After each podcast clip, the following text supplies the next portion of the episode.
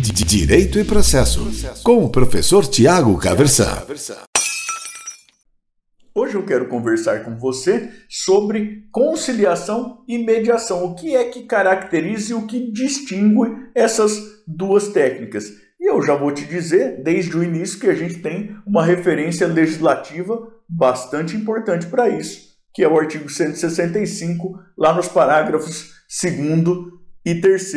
E é de lá que a gente vai tirar a seguinte ideia: olha, a conciliação ela é uma técnica né, que, que visa, tanto conciliação quanto mediação, visam aí viabilizar que se chegue a, a, é, a um acordo, né, ainda que eventualmente parcial. A conciliação é técnica que será utilizada idealmente quando não houver um vínculo prévio entre as partes que estão em litígio. E a mediação é técnica que será utilizada quando houver vínculo prévio entre as partes. O código vai tratar da figura do conciliador, da figura do mediador. Agora veja que a mesma pessoa pode atuar tanto como conciliador quanto como mediador. O que, o que vai variar na realidade é o tipo de técnica que será utilizada e aí então quando que é que se deve utilizar um tipo de técnica, quando é que se deve utilizar outro tipo de técnica em que haja muita coisa aí que seja compartilhada tanto aí na mediação quanto na conciliação, mas o que vai distinguir quando se deve utilizar uma, quando se deve utilizar outra, segundo a referência legislativa que a gente tem, é isso, olha, se não houver vínculo prévio entre as partes, é caso de conciliação. Se houver vínculo prévio entre as partes, é caso de mediação. Professor, não estou entendendo muito bem. O senhor pode exemplificar? Claro. Veja, você tem um, um acidente de trânsito entre pessoas lá que sequer se conhecem, algo que foi episódico.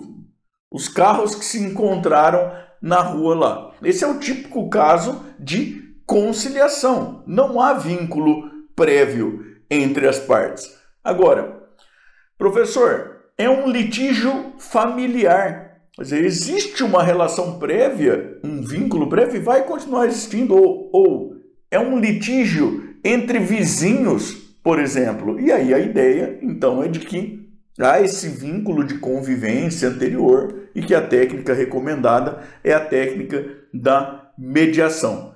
Tá, professor, tudo bem, eu, eu acho que eu entendi, já, já dei uma olhada aqui nas minhas próprias ideias, que muito provavelmente haverá zonas cinzentas, como quase tudo em direito e tudo mais, mas eu entendi mais ou menos. Agora, como é que se distinguem essas técnicas aí, afinal, na prática? Bom, a ideia é a seguinte: o conciliador ele pode, inclusive, sugerir possibilidades de solução. Ele pode formular proposta na prática, te falar a verdade.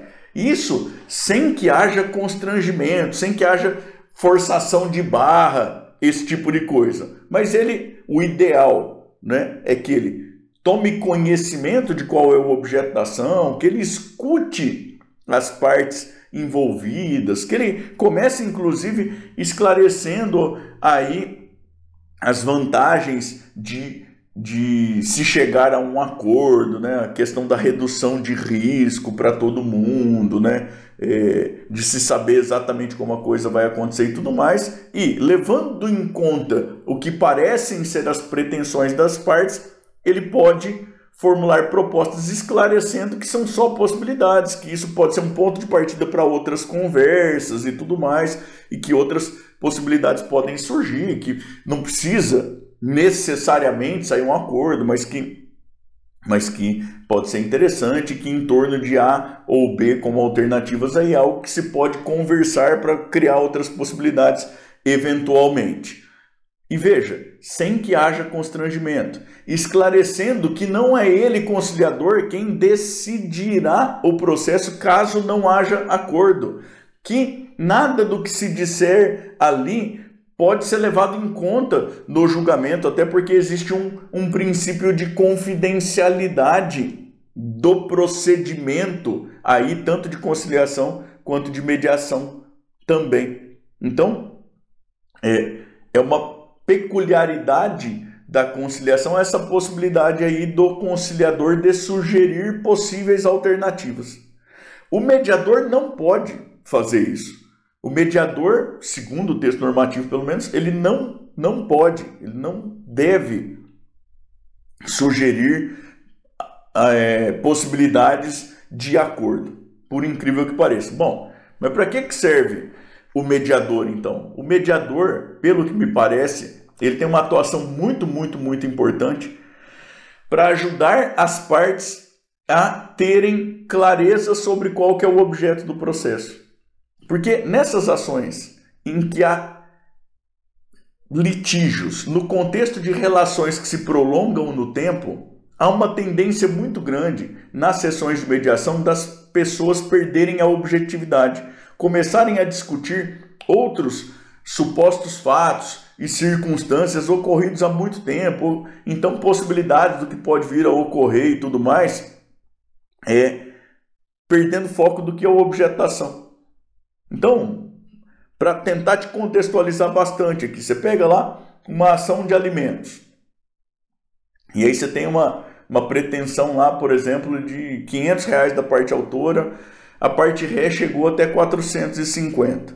Você tem uma diferença no fundo, no fundo de 50 reais. Se você cortasse no meio essa diferença, seria 25 reais né, para cada um dos lados na realidade. Essa é uma possibilidade de solução, inclusive. Segundo o texto normativo, não deve vir da boca do mediador isso como possibilidade, como uma alternativa de solução.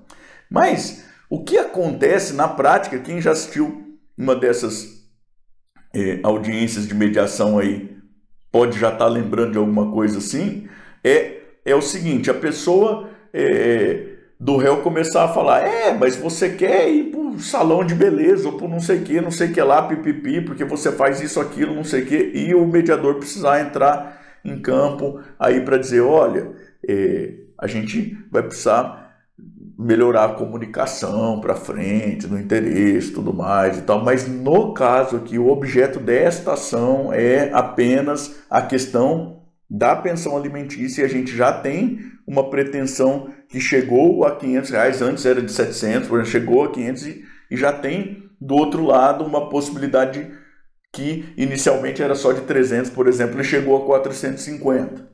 É, é disso que nós estamos tratando aqui. E aí outro pega e fala: É, mas você ir pro boteco, você tem dinheiro para querer fazer bonito pros seus amigos para ir pescar, que não sei o quê. E o mediador, lembrar de novo. E às vezes coisas mais, mais ainda, porque a sua mãe não sei o quê, porque o seu amigo não sei o que lá, tá, tá, tá. E o mediador ajudar as pessoas a a recordarem qual que é o objeto da ação. Eles estão ali para resolver o objeto da ação. É claro que vale a pena a gente lembrar aqui do, do que diz o artigo 515 lá nos seus parágrafos, é evidente que o acordo pode inclusive envolver outras questões que não aquilo que havia sido inicialmente colocado em juízo. A gente precisa tomar esse cuidado também, não é excluir assim, ah não, disso nós não, não vamos tratar porque não é objeto da ação, coisa que eventualmente possa se resolver. Mas é aquela atuação